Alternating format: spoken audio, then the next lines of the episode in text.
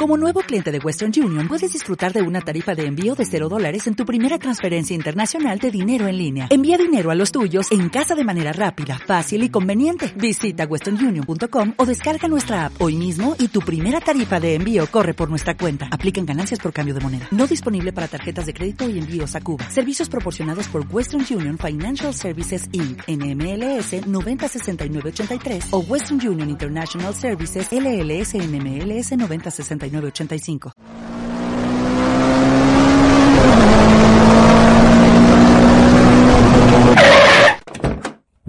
¡Eh! Hippie Fumapasta. El siguiente contenido es exclusivamente para mayores de 21 años. El objetivo de este podcast es entretener e informar sobre el cannabis. Original. Anything where we play for all and full. You don't know. Original. Man like being a man, Papa Jack. Jesus Christ. What a dance nice. Yeah, you know?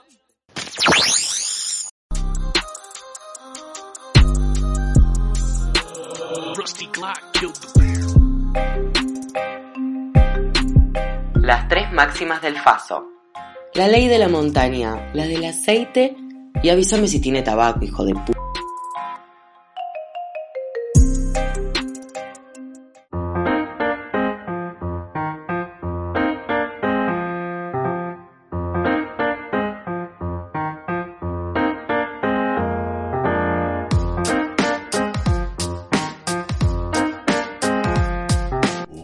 Hola, bienvenidas y bienvenidos a todos a Son las 4.20 el podcast.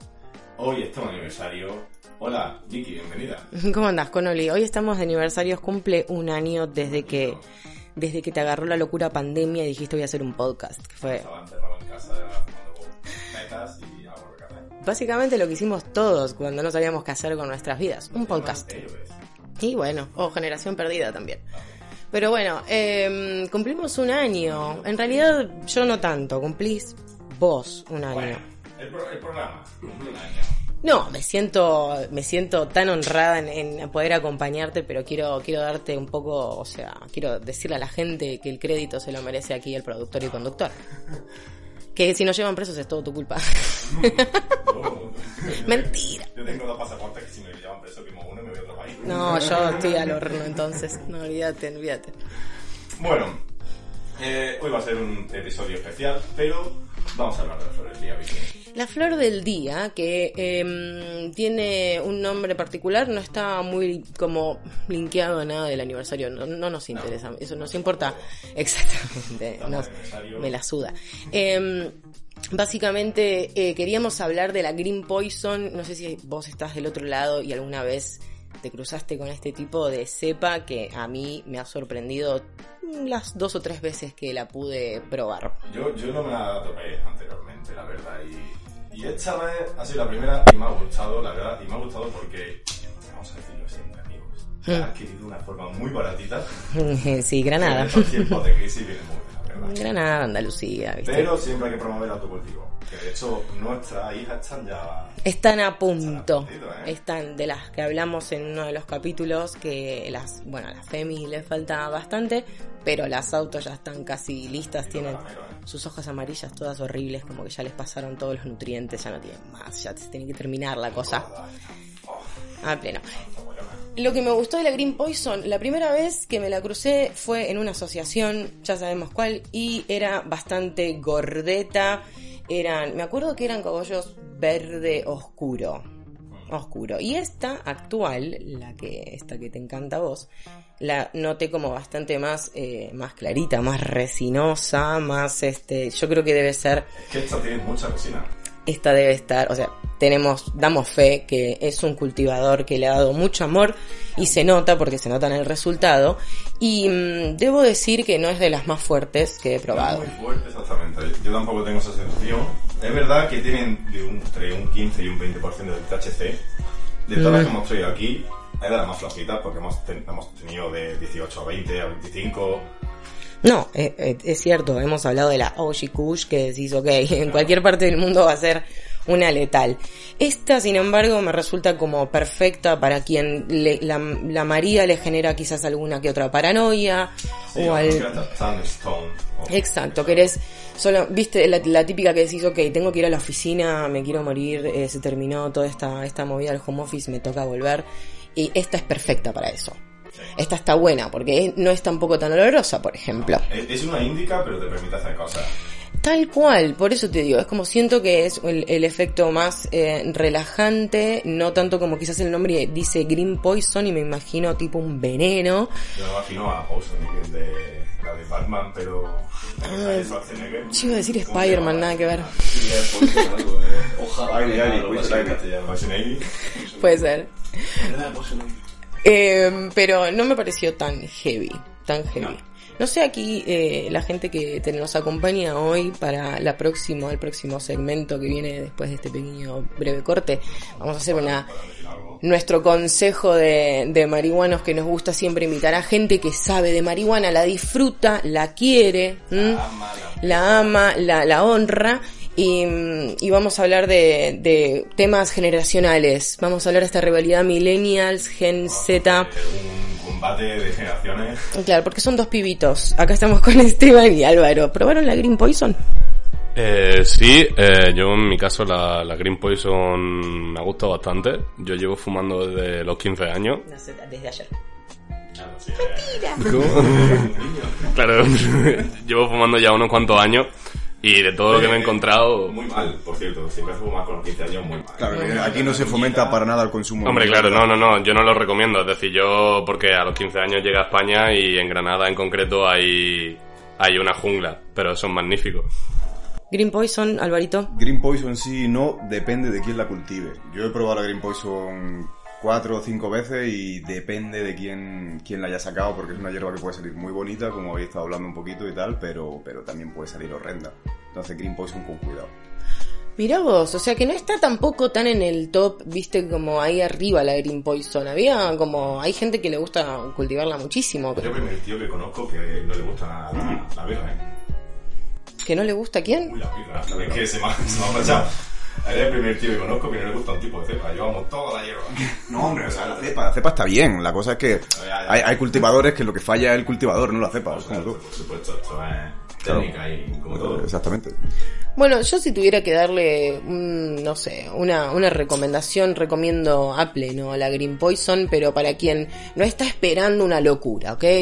O sea, no te vuelvas loco como, ok, no es una K-47 que siempre es una Ya, bomba. de hecho, también se nota que tampoco es una cepa muy fuerte porque eh, si la plantan en, en interior puede llegar a medirte unos 70 90 centímetros. Eso sí está bien, pero en el exterior, que es donde están las grandes ligas, los pesos pesados, esta llega al metro y medio y al dos y medio. O sea, Nah.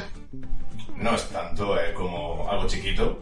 Y ya para rematar así un poco de cultura de cultivador, si vas a hacerlo, eh, te va a tardar una flore- en florecer entre 7 y 8 di- semanas, iba a decir días, ¿sabes? Ojalá.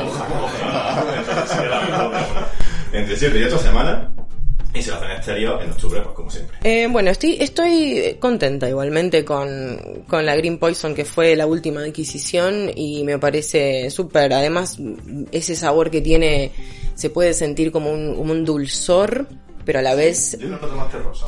Bueno, eso te iba a decir. Yo en realidad te iba a decir más verdoso. Como, o si le hubiera faltado un poquito de secado o, o algo más, no sé, como, ok, de que es una hierba hierba y que se le siente el sabor real a la hierba y no a químicos y cosas que quizás algún, en algún momento uno se acostumbra más, pero sí, sí me resultó como un sabor dulce y así, tipo natural, ¿no? Este, y bueno, me gustaría saber lo que, si estás escuchando, lo que pensás, si te cruzaste en algún momento una Green Poison, que sabemos que nuestros oyentes nos escuchan y nos dejan consejos, los escuchamos, muchas gracias porque siempre Amor, amor absoluto a todos vosotros. está buenísimo recibir críticas, así que Green Poison, señoras y señores, ya nos dirán.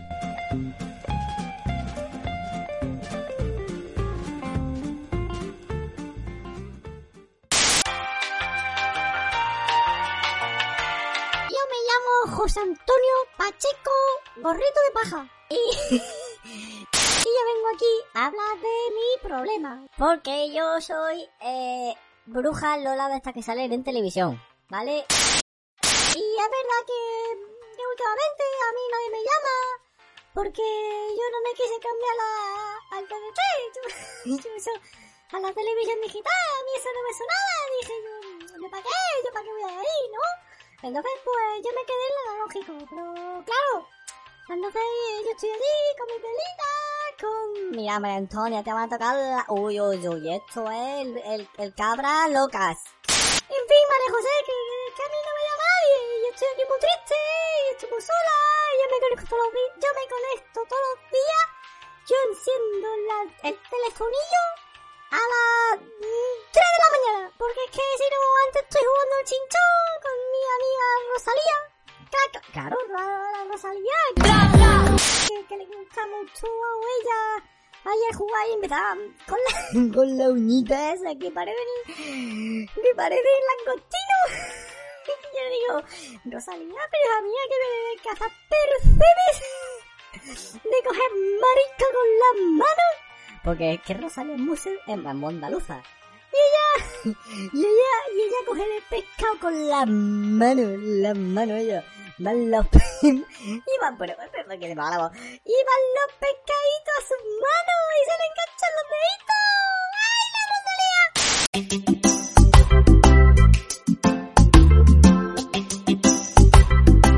Todos los días puede ser Navidad y Año Nuevo si lo celebras prendiéndote un petardo.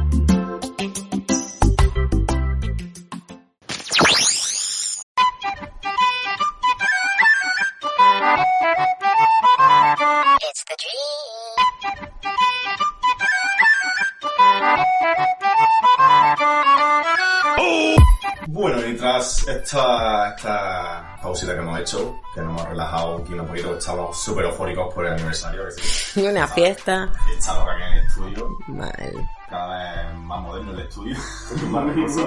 Sí, sí, sí. Veo a la vecina de enfrente fumarse un peta. Acá, estaba mirando para... Hola. Sí. Sí, son súper porros. Bueno, Bueno, más la de menos. arriba es muy porrera.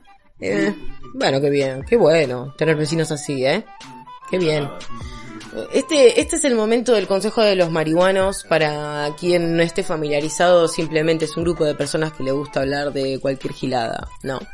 Eh, y en esta, en esta ocasión, ocasión aniversario, decidimos traer a mm, gente joven. a gente que es nueva en el mundo. Para poder.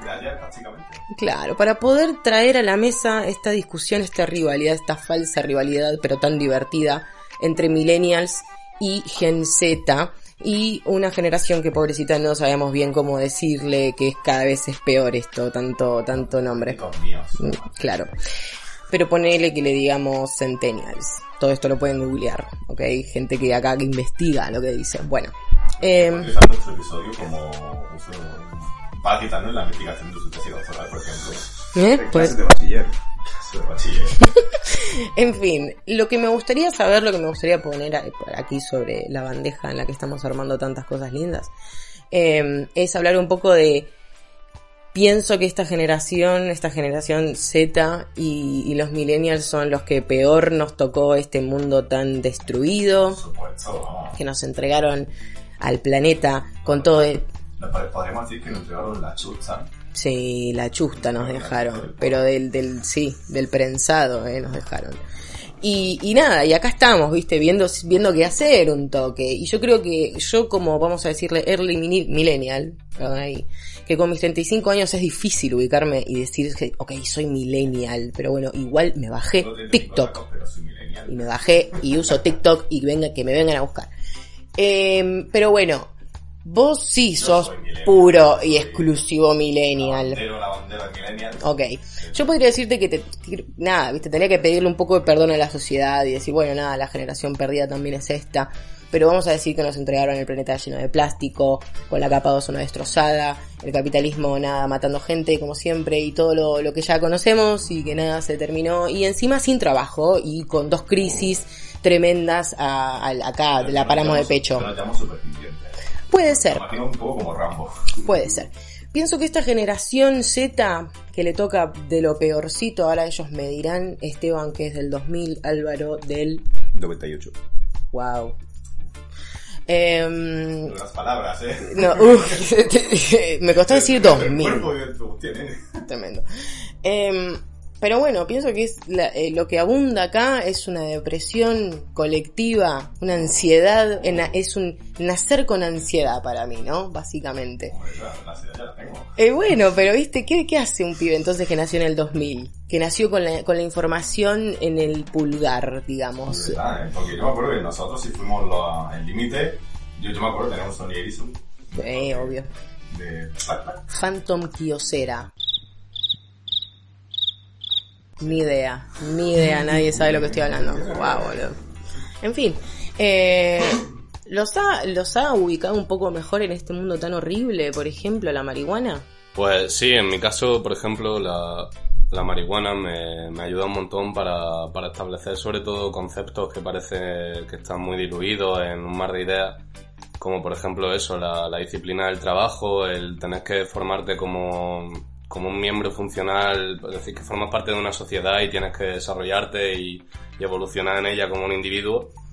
Y, y eso realmente la marihuana me ha ayudado un montón a, a dentro de un colocón muy fuerte, estás pensando en mis paranoias con la cara derritiéndose y, y profundizar un montón en esos pensamientos. En el día de mañana tengo que hacer tal porque si no realmente todos los indicios y toda la información que recibo a mi alrededor es que si no me esfuerzo y no voy a por ello, eh, voy a acabar debajo de un puente y evidentemente eso es un futuro aterrador para todo el mundo.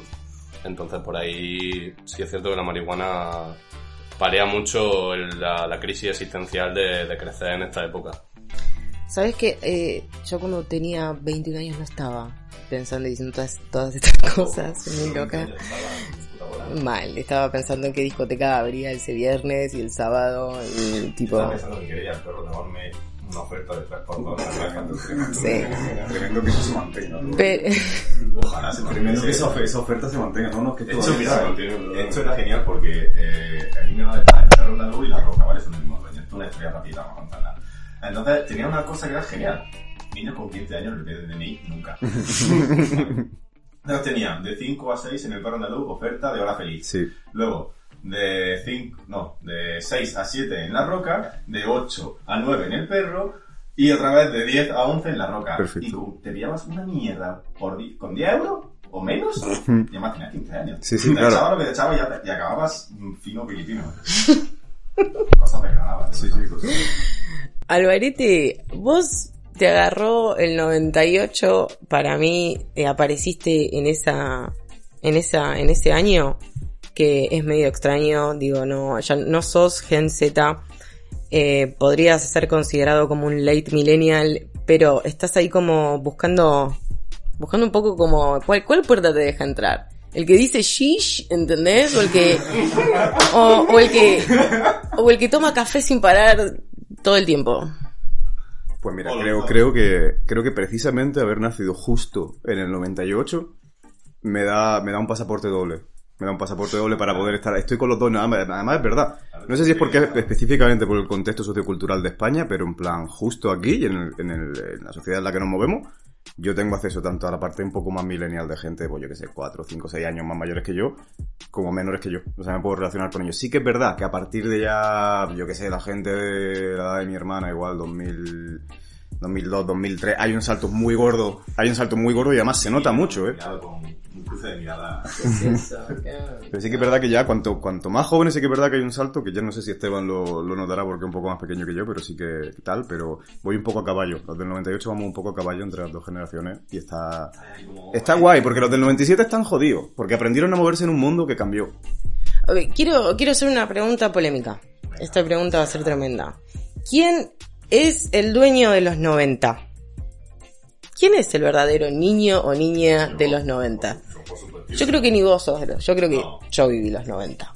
¿Pero en qué edad? ¿Un ¿Y niño, cómo? Un niño más chico. Yo más empecé todo, todo mi, mi, ¿cómo sería? Aquí le dicen instituto con la escuela primaria, digamos. No, en la primaria, Ok, primaria.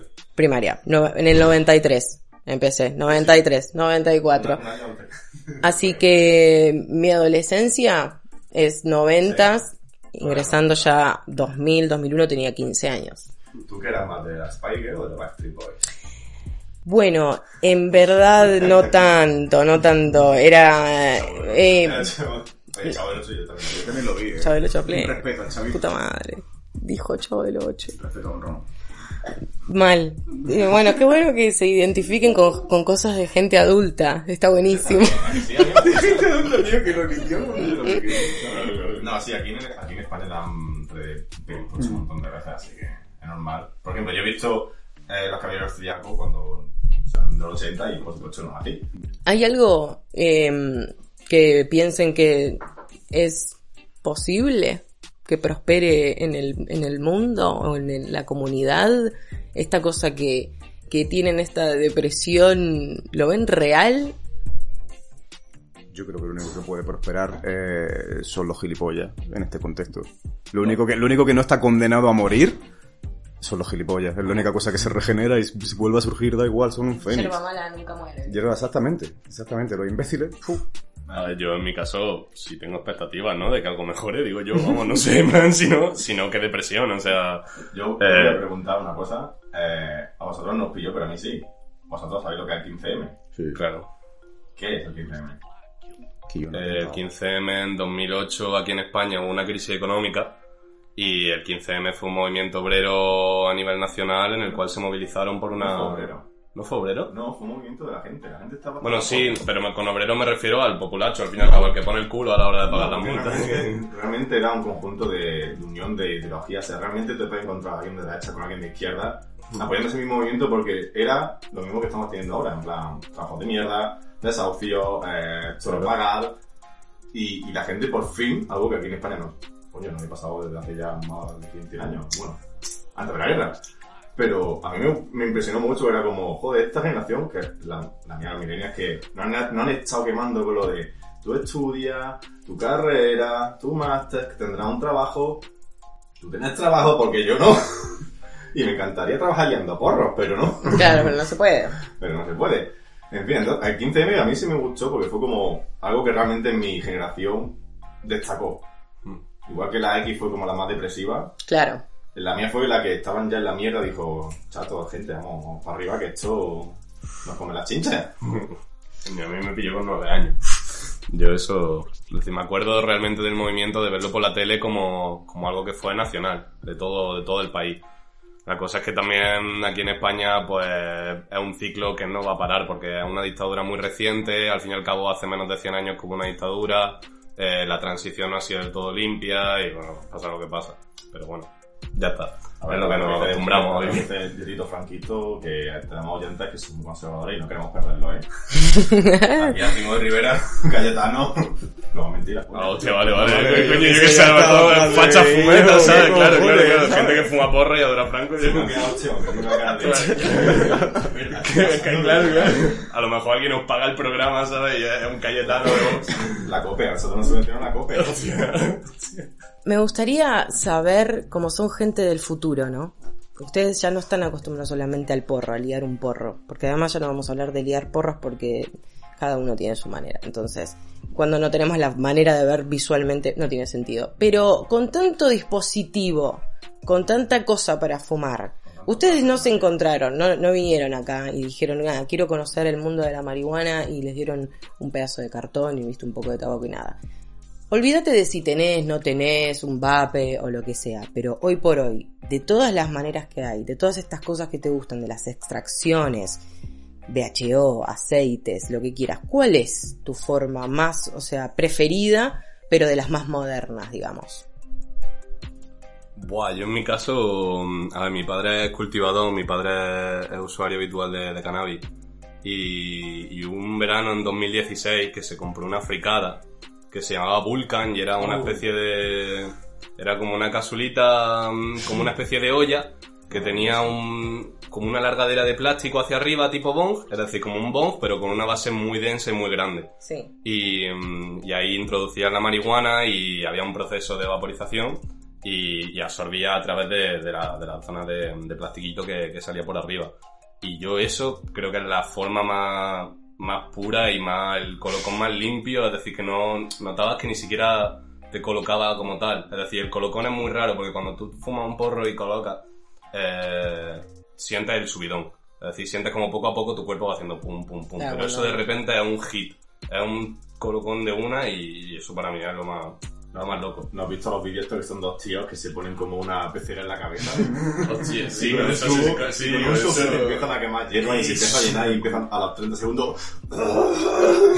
Bien moderno. muchísimo, Claro. es una locura. Y eso lo ves en TikTok, esos vídeos. También va... Lo voy a buscar. Em, Álvaro, Mm, Yo la verdad es que voy a algo más simple, me gusta algo un poco más simple y dentro de todas las modernidades del, del nuevo mundo me quedo con, con, con papeles, con terpeno, que eso está bastante bien, leerse un porro con papel de terpeno es una hierba que está buena y la boquilla con un filtro de carbono activo.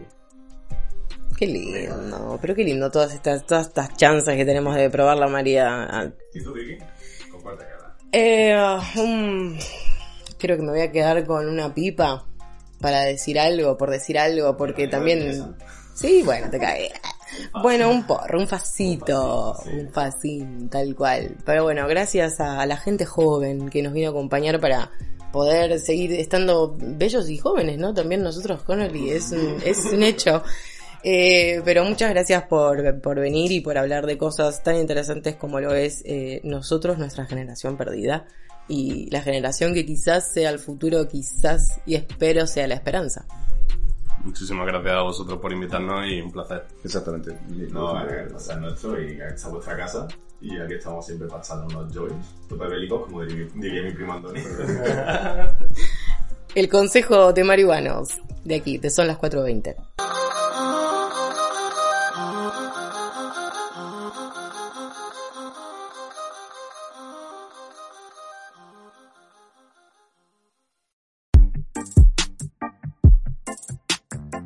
Trompeta, Cohete. chorizo, Ricky, caliqueño, Tronco móvil. canelo, Rulo. troglodito. Decidlo como quiera. Pero préndetelo y pásatelo ya, cojones.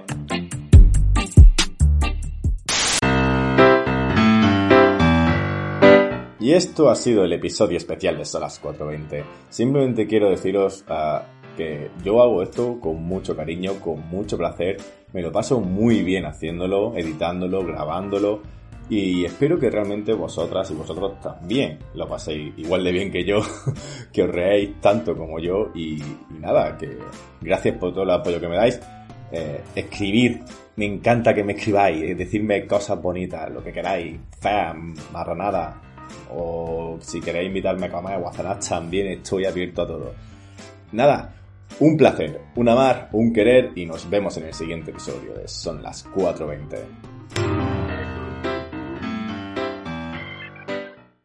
¡Cas en toda la boca!